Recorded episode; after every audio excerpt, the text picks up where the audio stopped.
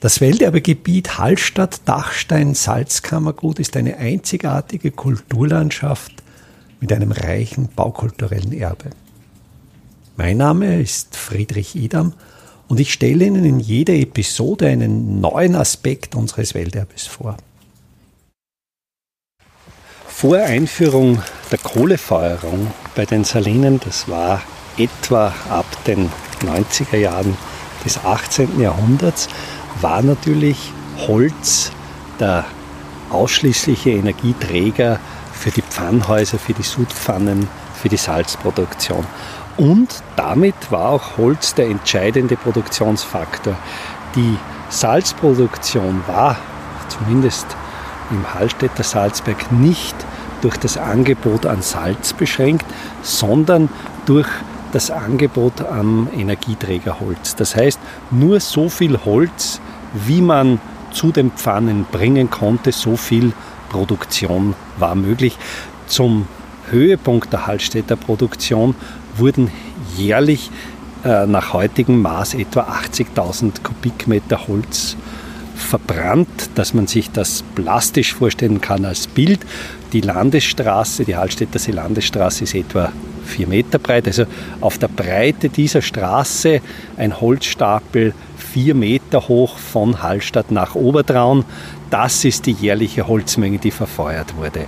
Natürlich kann man sich vorstellen, dass die Waldungen um den Hallstätter See nicht in der Lage waren, diesen Holzbedarf zu decken, sodass sehr früh auf die Forste des Gosatals zurückgegriffen wurde. Die Gosau wurde manchmal auch als die Mutter der Wälder bezeichnet und es war natürlich der einfachste Weg mit dem Wassern des Gosaubachs dieses Holz aus dem Gosautal in den Hallstätter See zu driften. Dazu gab es einerseits in Gosau ein System von Driftklausen, wie etwa die am Gosersee, dass diese Klause aufgeschlagen wurde und mit einem gewaltigen Wasserschwall dann dieses im Bachbett aufgestapelte Holz mitgerissen wurde und den Gosaubach hinunter in den Hallstätter See geschwemmt wurde. Wir stehen nun hier in der Goser Mühle, das ist schon Gemeindegebiet Hallstatt, dort, wo der Goser Bach in den Hallstätter See einmündet. Und hier sind noch die Fundamente, die Substruktionen, die Steinmauern der alten Rechenanlage erhalten. Wirklich schon überwuchert. Man muss schon suchen, findet man wieder wunderschönes Quadermauerwerk, teilweise als Begrenzungen von Wasserläufen, teilweise als Becken.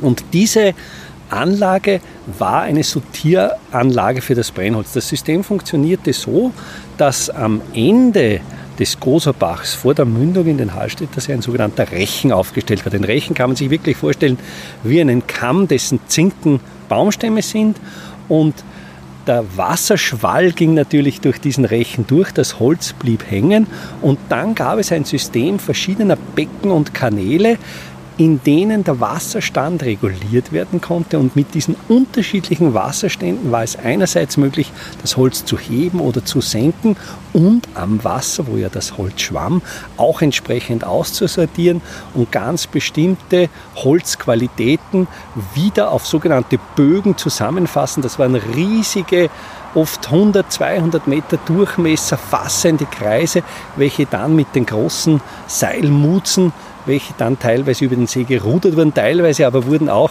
im Felsen an Haken Seile befestigt und mit Winden im Mutzen wurden diese Mutzen und damit diese Brennholzbögen über den Hallstätter See gebracht und manche alte Hallstätter kennen noch die Flurbezeichnung Bognerwinkel im Markt und auch das Bognerhaus, wo jetzt die Fischerei drinnen ist.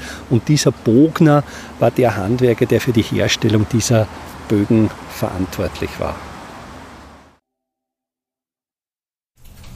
Welterbe Hallstatt erscheint alle 14 Tage neu.